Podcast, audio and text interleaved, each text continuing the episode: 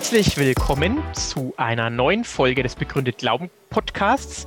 Heute beschäftigen wir uns mit SARS-CoV-2, auch bekannt als das Coronavirus, und der Frage nach dem Impfen. Und ich habe zwei Experten zum Thema eingeladen, und zwar Privatdozentin Dr. Dr. Ingwild Birschmann und Dr. Thomas Eller die beide miteinander verheiratet sind, was man dem Nachnamen natürlich nicht ansehen kann. Ja, ihr beide Thomas und Ingwild, habt selbst viel mit dem Coronavirus zu tun gehabt. Könnt ihr uns das mal ein bisschen näher erklären, was eure Beziehung dazu ist? Ja, ich fange einfach mal an, ganz grob. Also, ähm, was soll ich erzählen? Ich habe Medizin und Chemie studiert und bin aktuell als Oberärztin am Institut für Laboratoriums- und Transfusionsmedizin im Herz- und Diabeteszentrum Nordrhein-Westfalen in Bad Oeynhausen beschäftigt. Mein Schwerpunkt ist eigentlich Hämostasiologie, ähm, was ja bei Corona oder bei der Covid-19-Erkrankung, wenn man es konkret und richtig bezeichnet, ähm, schon etwas ist, was anscheinend mehr damit zu tun hat, als man anfangs angenommen hat. Ähm, der Kontakt mit SARS-CoV-2 kam bei uns im Institut, weil wir sogenannte Rekonvaleszentenplasmen hergestellt haben.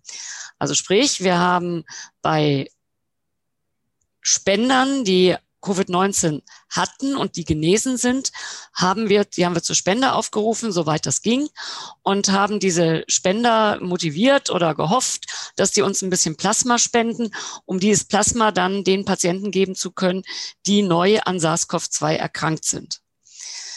Ähm, das war äh, hier ziemlich groß. Ich habe mittlerweile über 1000 Leute gesehen, die das hatten, die ja eigentlich wenig erkrankt waren, weil die ja spendefähig sind.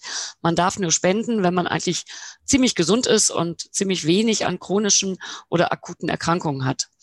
Und wenn man miterlebt, wie schwer es einige davon getroffen haben, obwohl die ja eigentlich ähm, gesund waren und auch wieder genesen sind, ähm, wenn da junge Leute kommen, die sagen mit 20, ich komme die Treppe immer noch nicht hoch, obwohl dieser Infekt oder diese Erkrankung jetzt ähm, ein halbes Jahr her ist, dann sieht man schon, was das mit diesen Menschen gemacht hat, dieser Infekt.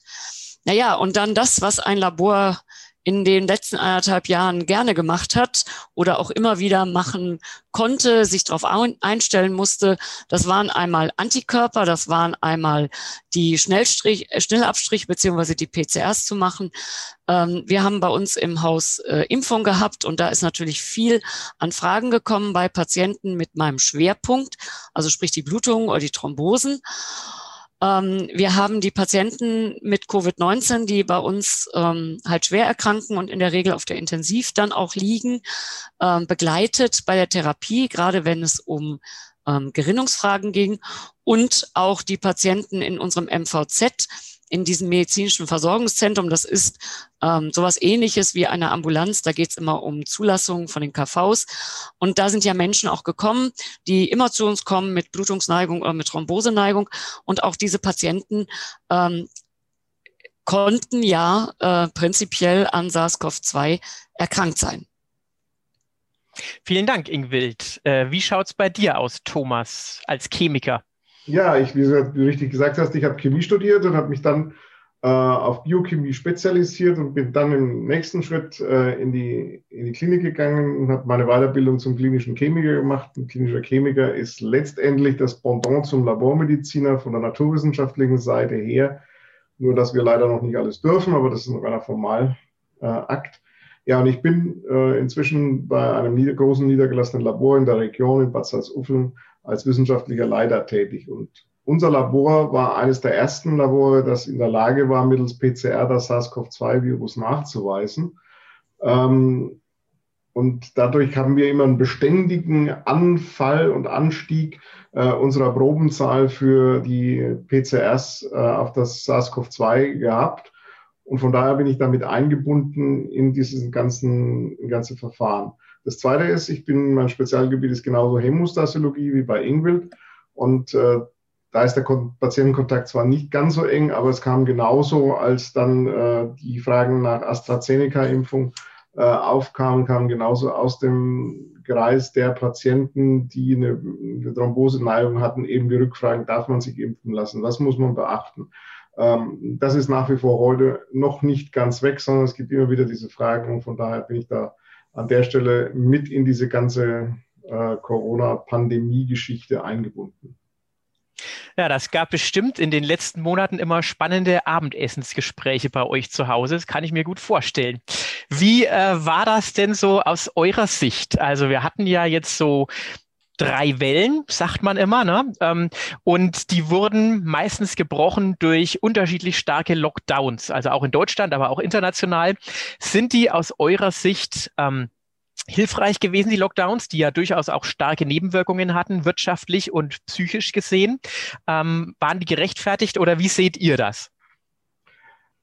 Also man muss jetzt eines äh, sagen, das habe ich mal die Reproduktionszahlen im Vergleich zusammengestellt. Diese Reproduktionszahlen ist der sogenannte R0-Wert. Das ist also der Wert, äh, wie schnell sich das Virus verbreitet, ohne dass eine Maßnahme stattgefunden hat. Also nicht, es gibt einen Lockdown oder sonst irgendwas, sondern es ist einfach so, verbreitet sich das Virus, ohne dass irgendwas gemacht wird. Und da sieht man, das SARS-CoV-2 wird jetzt in dem Fall von, dem, von den Pharmafakten äh, zwischen 2,5 und 2 als äh, R-Wert angegeben. Das Robert-Koch-Institut liegt einen Tacken höher äh, in seiner Angabe. Ähm, das heißt, übersetzt von 100 Infizierten oder 100 Infizierten stecken ungefähr 250 bis 350 andere an. Also das heißt, wenn man das hochrechnet, hat man genau das exponentielle Wachstum, äh, von dem man immer spricht. Und wenn du jetzt, wenn wir jetzt die nächste Folie nehmen, dann sieht man, das ist die Origin, das Original Dashboard vom 6.6., also aktuell, wobei es mir da gar nicht drauf ankommt. Man sieht hier bei der sogenannten ersten Welle eben genau diesen steilen Anstieg, der immer als exponentiell angeze äh, angezeigt wird oder benannt wird. Äh, dieser steile Anstieg, das ist eigentlich ein relativ schneller linearer Anstieg. Letztendlich ist das ganze Infektionsverhalten, wie alles in der Biologie, alles exponentiell, das man so nebenbei bemerkt. Und dann sieht man, dass das abfällt. Ähm, und das ist eine Maßnahme oder das ist eine Folge von mehreren Maßnahmen. Erstens der Lockdown. Zweitens äh, die Botschaft von Frau Merkel, bleiben Sie zu Hause. Ähm, in dieser Situation war das mit Sicherheit alternativlos, weil man wusste nicht, wie das Virus sich verhält. Und dann sieht man etwas, was hier diese, dieses Loch ist im Sommer, und das ist ein munterer Streitpunkt, äh, ob das wirklich so eine starke Saisonalität hat, also dass wie alle Erkältungsviren letztendlich in den Sommermonaten die Infektionsraten massiv zurückgehen. Ich weiß, man muss ehrlich sagen, man weiß es nicht. Äh, es gibt da auch unter den Fachleuten sehr muntere Diskussionen darüber und dann sehen wir plötzlich einen sehr, sehr, sehr starken Anstieg im Herbst hinein. Äh, und das ist eine Folge aus, auch wieder aus verschiedenen äh, Kofaktoren. Mit Sicherheit Urlaubsrückkehrer, die das Virus wieder eingeschleppt haben. Das zweite ist äh, eine, wie soll ich sagen, eine unglückliche Kommunikation von der politischen Seite her, äh, wo keiner wusste, wie er sich verhalten sollte. Und im Vergleich zur spanischen Grippe, wenn man das nimmt, wo Herr Lauterbach mit Sicherheit recht hat, äh, es gab eine erste kleine Welle und dann gab es eine zweite große Welle. Und das genau so verhält sich das Virus letztendlich jetzt auch. Und der Kritikpunkt ist mit Sicherheit hier oder in dieser Zeit, wo nichts passiert ist, ähm, da hat man sich nicht überlegt, welche Alternativen zum Lockdown gibt es. Also HEPA-Filter in den Schulen, äh, noch mehr auf Abstandsregeln achten, die Leute besser mitnehmen, eine einfache, sinnvolle Kommunikation. Und da kann es durchaus sein, dass manches äh, vermieden worden wäre an Stellen in der Gastronomie und, und in, in, den, äh, in den Kulturbereichen an Lockdown, was wir jetzt erst langsam wieder aufheben. Also ich bin da ambivalent. Ähm, ich glaube, dass äh, dass viele Lösungen einfach unintelligent waren und als grobe Keule gemacht worden sind und der Kollateralschaden billigend in Kauf genommen wurde.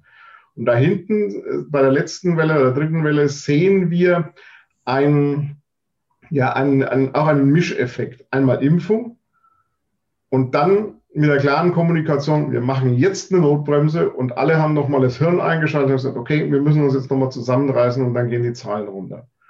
Also es ist immer eine ganz komplexe Gemengelage und ich glaube, letztendlich werden wir erst in fünf, sechs Jahren, wenn wir alles ausgewertet haben, auch die sozioökonomischen Faktoren und alles, werden wir erst lernen, was wir hätten anders machen können. Mhm. Ja, das glaube ich, dass da viele Faktoren ähm, zusammenspielen und man auch die nicht immer ganz klar trennen kann voneinander, denn äh, man sieht ja als Ergebnis immer nur das Gesamtergebnis aller Faktoren. Ähm, hier sehen wir jetzt die Infektionszahlen. Ähm, spannend sind ja aber vor allem auch die Sterblichkeitsraten. Was kann man denn dazu sagen? Ähm, wie haben die sich entwickelt in Deutschland, aber auch international? Also das ist jetzt die Entwicklung der wöchentlichen Sterbefallzahlen in Deutschland. Äh, die hier unterlegten sind die Sterbefallzahlen aus den Vorjahren, genauso hier auf dieser Seite der Grafik, also das, was in blau ist, das, was hier grau ist, sind die Vorjahre und das ist die aktuelle äh, 2020, 2021. Und da sehen wir einen sehr starken Peak zur Jahreswende 2020, 2021, der korreliert eben mit dieser zweiten, Schrägstrich dritten Welle äh, in dem Fall. Und da sieht man schon, da hat das äh, Statistische Bundesamt für den Januar eine Übersterblichkeit aufgrund von Corona von äh, 21 Prozent errechnet. Hier unten sieht man die Sterbezahlen von, äh, von Corona in dieser Zeit, von Corona-Patienten in dieser Zeit. Und da sieht man auch hier wieder genau diesen Peak.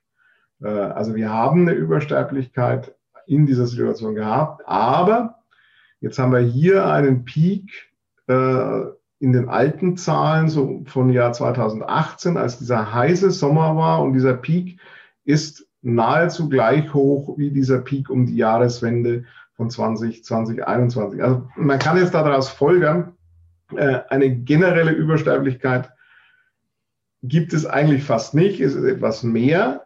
Was man dazu sagt, auch da spielen wieder mehrere Faktoren eine Rolle mit, wenn man das Gesamt betrachtet. Ähm, die Grippewelle oder die Erkältungswelle, wo auch immer schwere Fälle aufgetreten sind, wo ältere Patienten mit betroffen waren, äh, die ist in diesem Jahr, also 2020, 2021, schlichtweg ausgefallen.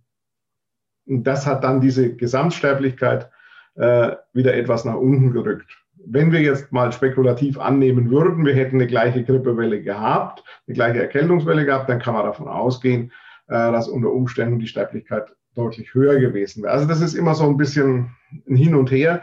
Also ich glaube, in Deutschland sind wir unterm Strich ganz gut weggekommen. Ähm, wenn man jetzt mal weitergeht und guckt, was international äh, passiert ist, da sieht die Welt schon ein bisschen anders aus. Da sieht man da bei Ecuador als, als Beispiel diese erste Säule, wo man eine riesige Übersterblichkeit hat. Ähm, und das setzt sich so in den Entwicklungsländern meistens fort. Auch die USA mit ihrem, wie soll ich sagen, sehr heterogenen Gesundheitswesen äh, zeigt eine deutliche Übersterblichkeit. Also es ist nicht so, dass das Coronavirus jetzt nichts macht ich habe mal so gesagt, das Coronavirus ist brutal. Es legt die Schwächen sowohl im Gesundheitswesen als auch in wirtschaftlichen Situationen relativ brutal offen. Und wenn man das auf die leichte Schulter nimmt, ähm, dann kriegt man schon eine Katastrophe letztendlich. Also wenn man es hätte laufen lassen, um nochmal auf die Frage vor zu, zurückzugehen, hätten wir deutlich mehr Sterbefälle gehabt dann hätten wir mit Sicherheit auch eine deutliche Übersterblichkeit gehabt, wenn es keine Maßnahmen gegeben hätte, auch wenn man die Maßnahmen trefflich diskutieren kann. Vielen Dank, Thomas, für diesen Einblick in die Infektionsstatistik und die Sterblichkeitsraten. Eine alternative Möglichkeit zu den Lockdowns war es ja, möglichst viele zu testen viele Tests durchzuführen. Aber auch die Tests stehen ja ziemlich unter Kritik äh, an manchen Stellen. Man sagt, durch die Tests werden die Zahlen erst so richtig äh, hoch getestet sozusagen und es gibt zu viele ähm, positive Tests. Ähm, von Patienten, die eigentlich gar kein Covid, gar keine Covid-Infektion haben. Thomas, du bist Spezialist für solche PCR-Tests. Kannst du es mal kurz erklären, was das Problem bei solchen Tests ist und ob diese Kritik gerechtfertigt ist? Also bei der PCR wird die Erbinformation des Virus vervielfältigt. Es wird in Zyklen gemacht. Es läuft also ein, ein Zyklus ab, der zunächst mal dieses RNA-Virus umschreibt in eine DNA und diese DNA wird dann vervielfältigt. Ähm, und je mehr Zyklen ich brauche, um einen Nachweis zu bekommen, das sieht man hier, desto geringer ist äh, die Zahl der Viren, die in der Probe nachgewiesen wurde. Also hier habe ich sehr viele Zyklen, 40 Zyklen. Dieser CT-Wert sagt nichts anderes aus, als wie viele Analysenzyklen ich fahren muss, um überhaupt ein Messsignal zu kriegen. Und hier sind 15 Zyklen und da habe ich dann schon eine Anzeige, dass hier sehr viele äh, Viren nachweisbar sind. So, das Problem ist, dass ich nur die Erbinformation nachweise. Ich weise kein lebendes Virus nach. Jetzt gibt es aber, und das zeigt diese Kurve, eine Korrelation zwischen dem CT-Wert und dem Virusnachweis, einem Lebendvirusnachweis in einer Zellkultur. Und bei diesen niedrigen CT-Werten habe ich in nahezu 100 Prozent der Fälle äh, einen Lebendvirusnachweis, während ich bei diesen hohen CT-Werten in ganz geringer Zahl noch Lebendviren nachweise nicht null, aber geringe Zahl. So, und jetzt kommen wir zu einer Begrifflichkeit, die da heißt medizinische Sensitivität und Spezifität. Und der Gegensatz dazu ist die analytische Sensitivität und die analytische Spezifität. Von der analytischen Sensitivität haben wir gerade geredet. Ich kann sehr geringe Zahl an Erbinformationen von dem SARS-CoV-2 nachweisen. Und es ist auch so, wie die Teste heute aufgestellt sind, mit drei verschiedenen Zielsequenzen in dem Virus eine hohe Spezifität dadurch erreicht. Also ich kann, diese hohe Spezifität heißt, ich weise wirklich SARS-CoV-2 nach und nichts anderes. Da kann man heute 100% sicher sein. Und ich weise es nach mit einer hohen analytischen Sensitivität. Das ist das, was man heute weiß. Was man heute nicht weiß oder was nur im Ansatz gezeigt wird, das zeigt diese Grafik aus einer Publikation, ähm, dass die Bedeutung, welche Patienten infektiös sind, das steht noch gar nicht fest. Und jetzt kann ich in zweierlei Art und Weise mit dieser Situation umgehen. Die eine Situation ist, die eine Umgehensweise ist, ich versuche eben diese medizinische Sensitivität und Spezifität zu erarbeiten. Das ist ein Vorgang, der normalerweise für jeden Labortest Jahre dauert. Oder ich begebe mich auf die sichere Seite und sage, äh, solange ein Nachweis einer Virus-Erbinformation da ist, muss ich davon ausgehen, dass dieser Patient infektiös ist. Und das ist der Weg, den man heute geht. Diesen Weg beschreitet man auch zum Beispiel, wenn ich die Sicherheit von Blutkonserven äh, gewährleisten will, dass dann kein Virus, kein Hepatitis-Virus, also kein Virus für die Gelbsucht drin ist. Das schließt man jede Konserve aus, wo ich nur irgendein Signal kriege, um sicher zu gehen, dass dem Empfänger nichts passiert. Das heißt, da begebe ich mich ganz auf diese sichere Seite und schmeiße damit auch Konserven raus, die man vielleicht noch hätte verwenden können.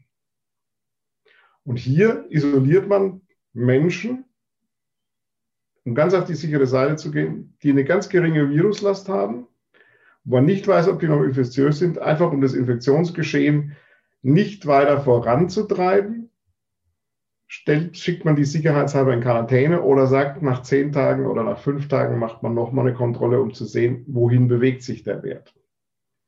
Das ist eine muntere Diskussion. Das ist einer der Probleme, die wir haben, weil da keine Festlegung getroffen worden ist. Da müssten sich die Fachleute wie Professor Streeck, wie Professor Drosten, wie Professor Kekule einmal festlegen und müssten sagen, ab dem CT-Wert gehe ich davon aus, dass eine Infektiosität da ist. Und alles, was da drüber liegt, da kann ich davon ausgehen, dass der Patient nicht mehr infektiös ist. Diese Festlegung kann ich nicht treffen, da kann ich spekulieren. Und das müssen die Fachleute machen. Und das ist eines dieser schwarzen Löcher, die wir im Moment haben, leider. Und da hat sich noch keiner dazu geäußert. Aber ich kann die auch nicht ganz so stark kritisieren, weil normalerweise dauert dieses Vorgehen Jahre. Und das Zweite, was erschwerend hinzukommt, ist, wir haben mit dem Abstrichmaterial ein Material zur Verfügung, das nicht standardisiert ist. Also das ist, hängt erstens von der Abstrichtechnik ab, Zweitens hängt davon ab, wie viele Viren ich zufällig auf diesen Tupfer kriege. Der Rest ist dann standardisiert. Aber dieser reine Vorgang des Abstrichs, wenn ich eine Stelle erwische, weil das im Organismus ja nicht homogen ist, sondern heterogen ist, wo die Viren sich verteilen, kann ich zufällig eine Stelle erwischen, wo wenig Viren sind, dann ist mein Test vermeintlich negativ oder geringer positiv. Aber wenn ich an einer anderen Stelle abgestrichen hätte, äh, dann hätte ich mehr Viren erwischt. Also das heißt, dieser Abstrichmaterial ist, wenn ich es jetzt mal flapsig formuliere, ein sehr gruseliges äh, Untersuchungsmaterial, weil es in keiner Art und Weise standardisiert ist. Und das mag ein Argument dafür sein, zu sagen, egal wie hoch dieser CT-Wert ist, wenn ich was nachweisen kann, sehe ich es als positiv an. Das ist ein Sicherheitsdenken. Inwieweit wir dieses Sicherheitsdenken nachvollziehen wollen, das muss dann, das ist auch eine politische Entscheidung letztendlich. So, und jetzt haben wir das als zweites Pendant zu den, ähm, zu den PCR-Tests haben wir die Antigen-Teste. Also das heißt, da weiß ich wirklich Virus nach. Da weiß ich ein Oberflächenstück aus, der, aus dem Virus nach und man hat sich jetzt auf dieses Spike-Protein äh, konzentriert. Diese Antigen-Teste sind jetzt rein analytisch gesehen deutlich weniger sensitiv. Also das heißt, es geht mir unter Umständen im Vergleich zur PCR etwas mehr Patienten durch die Lappen. Aber möglicherweise sind sie ein gewisser guter Weg, weil damit eben diese, diese Grauzone, wo ich nicht ganz genau weiß, wie infektiös der Patient ist, damit ausgeblendet wird. Das sieht man hier, äh, dass man sagt, da bin ich, da ist die Grenze, die Sensitivitätsgrenze dieses, ähm, dieses Schnelltests. Und alles, was da drunter ist, weiß ich nicht nach. Und dann habe ich so einen Bereich, wo die PCR schon positiv ist und relativ hoch positiv ist, wo man davon ausgehen könnte, dass das infektiös ist. Aber ich habe dann mit dem Schnelltest einen sicher positiven, äh, positiven Test und kann davon ausgehen, dass der, der Schnelltest positiv ist, mit einer hohen Wahrscheinlichkeit äh, eine hohe Viruslast hat. Außer ich habe eine Kreuzreaktivität, was bei, An bei Antigentesten vorkommen kann, einen falsch positiven Wert. Auch das gibt es leider. Also da sind gewisse Unsicherheiten, aber ich halte die Schnellteste durchaus für ein gutes Tool, äh, Patienten mit einer hohen Viruslast rauszufischen. Und auf der anderen Seite äh, muss man sich darüber im Klaren sein, dass wir eine wissenschaftliche Lücke haben, äh, zwischen dem Begriff der medizinischen Sensitivität und Spezifität und der diagnostischen Sensitivität und diagnostischen Spezifität. Das heißt, da gibt es eine Lücke, die nicht geschlossen ist, wo eine Aussage, wo eine wissenschaftliche Festlegung zu erfolgen hat, die bisher noch nicht gemacht worden ist und realistischerweise auch nicht bisher sicher gemacht werden konnte. Da hätte ich jetzt gleich noch eine Rückfrage dazu. Äh, und zwar, wenn man mit dem Schnelltest positiv getestet worden ist, muss man ja meistens nochmal sicherheitshalber einen PCR-Test machen. Ja. Was genau wird dadurch, da wird durch über die Kreuzreaktion dann ausgeschlossen, die du genau, vorher erwähnt ich, hast, oder? Ich, es gibt es, ich will mal ein anderes Beispiel sagen. Äh, wir haben in, in der Labormedizin zu 80, 90 Prozent inzwischen immunologische Teste im Einsatz. Und mindestens einmal im halben Jahr, egal bei welchem Test, habe ich eben so einen falsch positiven Test, dass zum Beispiel bei einem Entzündungsmager der Turm hoch ist, der Patient aber munter durchs, durch die Landschaft läuft und es ist ein rein falsch positiver Test, weil irgendein Rheumafaktor, das mal genannt, oder irgendwas anderes diesen Test stört. Diese immunologischen Teste haben eine gewisse Störanfälligkeit. Äh, sie sind aber technisch gesehen sehr, sehr schnell zu verfügen verfügbar. Das ist der Vorteil daran. Also da muss ich mich dann irgendwann entscheiden zwischen, ich will sie schnell zur Verfügung haben und ich riskiere in gewisser Weise, dass mir ein falsch positives Ergebnis über den Weg läuft. Das ist äh, nichts Ungewöhnliches bei diesen Testen. Das ist, gehört dazu. Die Präanalytik bleibt aber da auch ein Problem, ne? Die Präanalytik ist da genau das gleiche Problem. Wenn ich an einer Stelle abstreiche, wo wenig, wenig Viren sind, dann fällt das Ding unter Umständen durchs Raster leichter als bei der PCR. Äh, ja, das ist das Problem dieses, dieses Untersuchungsmaterials, dass es eigentlich überhaupt nicht standardisiert ist. Also es ist nicht mit Blut zu vergleichen, wo ich trotz ich Millionen Menschen habe, ist die Blutzusammensetzung in einem sehr, sehr engen Range äh, konstant und ich kann mich darauf einstellen. Vielen Dank. Wir haben jetzt mal einen Einblick bekommen, was es mit diesen Tests auf sich hat und dass die gar nicht so einfach zu verstehen sind, wie man vielleicht auf den Erstblick erstmal meint. Der nächste Schritt ist, und das ist jetzt ja eine ganz wichtige Frage auch für die zukünftige Entwicklung, die Impfung. Ähm, und mit der Impfung werden wir uns in der nächsten Folge beschäftigen. Wir hoffen, dass Sie wieder dabei sind und wieder zuhören. Sollen wir uns impfen lassen?